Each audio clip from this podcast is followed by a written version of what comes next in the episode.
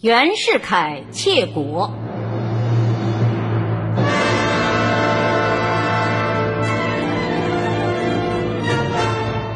武昌起义爆发以后，清朝政府的状况又是怎么样的呢？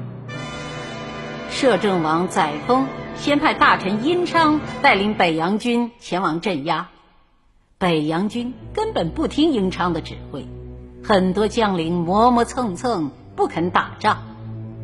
帝国主义分子看到清王朝已经人心丧尽，就鼓吹说，只有袁世凯可以收拾这个局面。朝廷内部也有人呼应，载沣只好把袁世凯请出来任湖广总督。原来袁世凯镇压了义和团以后，接替李鸿章当上了直隶总督和北洋大臣。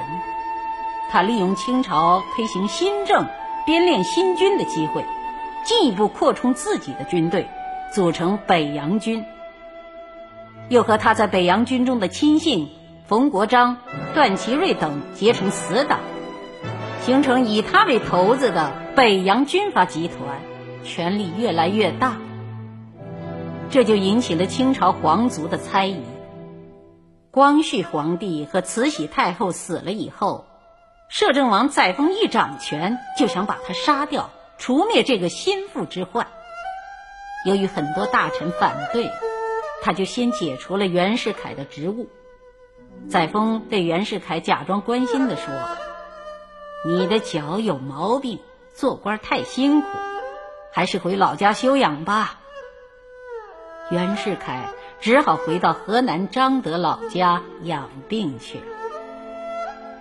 为了避免引起载沣的怀疑，袁世凯在家里穿着布衣，戴着草帽，成天饮酒钓鱼，装出不过问政治的样子。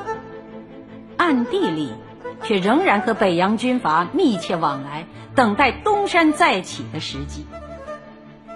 袁世凯接到派他为湖广总督的任命以后，就打电报答复载沣：“我的脚病还没有养好，担当不了这个重任。”载沣也看出了袁世凯在讲条件，就派协理大臣徐世昌。专程到彰德去找袁世凯摸底。袁世凯对徐世昌说：“我的条件是召开国会，改组内阁，授予我指挥全国水陆各军的全权。”徐世昌把袁世凯的条件报告载沣后，载沣为了挽救灭亡，只好任命袁世凯为钦差大臣，让他掌握全国的兵权。不久，又解散了皇族内阁，让袁世凯当内阁总理，重新组阁。袁世凯看到军政大权全可以由他掌握，才到北京上任。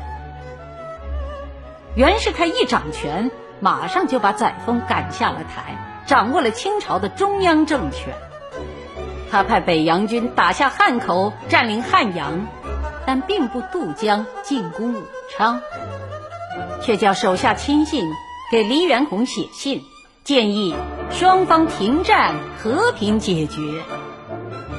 黎元洪答复说：“只要袁世凯停止对我们的进攻，推倒清王朝，我们就选他为民国的大总统。”黄兴也对袁世凯抱有幻想，给他写信说。希望你做中国的拿破仑、华盛顿。于是双方就在上海开始了南北议和的谈判。在谈判过程中，驻上海的英、日、德、美、法、俄六国领事向谈判双方各递交了一份照会，说：假如中国的战争持续下去，就会使外国人的利益和安全受到威胁。你们必须迅速达成和解协议，停止冲突。如果不议和，我们就将出兵干涉。在外国帝国主义的粗暴干涉下，革命党人的多数领导人动摇起来，把革命的成功寄托在袁世凯身上。临时政府的立宪派分子和官僚政客更是极力主张赶快跟袁世凯议和，实现南北统一。孙中山本来是反对议和的，可他顶不住内部和外部的压力，最后只好声明说：“如果清朝皇帝退位，袁世凯真正赞成共和，我就辞职，请参议院选袁世凯为大总统。”袁世凯得到了孙中山的保证，就让亲信赵秉钧和梁士仪逼清朝皇帝退位。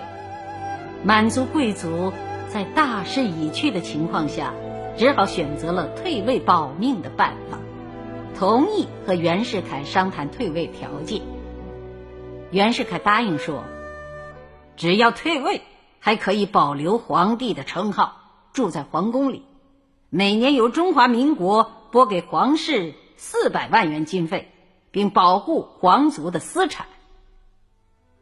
皇族得到优厚的待遇，就在一九一二年二月十二日宣布宣统皇帝退位，统治中国二百六十多年的清王朝到此结束，两千多年的君主专制制度也画上了句号。袁世凯马上给南京临时政府拍电报说：“共和是最好的国体，我要为他努力，使君主政体永远不再在中国重现。”孙中山接到袁世凯的电报，就辞职，把临时大总统的职位让给。为了防止袁世凯破坏临时约法，他在提出辞职时。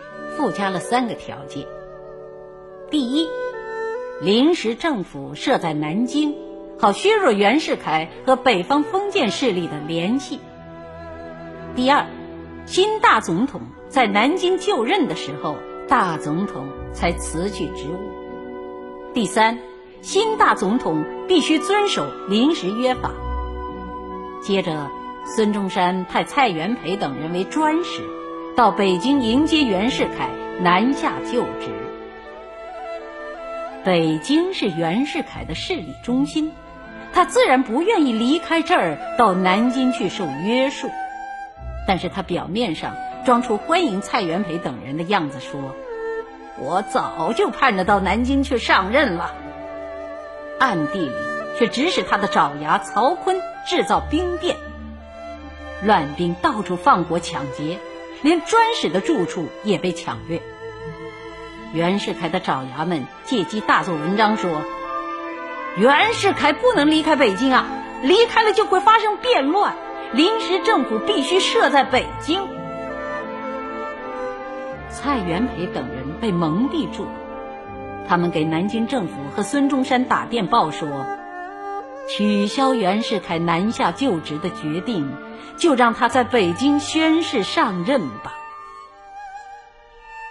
孙中山看到反对也没有用，就再次让步，交出了装着大总统印章的红封袋，同意了袁世凯在北京上任，把临时政府迁到北京。一九一二年三月十日，袁世凯在北京就任临时大总统。孙中山领导的资产阶级共和国就这样在半路上夭折了。帝国主义和封建主义的忠实代表袁世凯窃取了辛亥革命的成果，开始了北洋军阀的反动统治。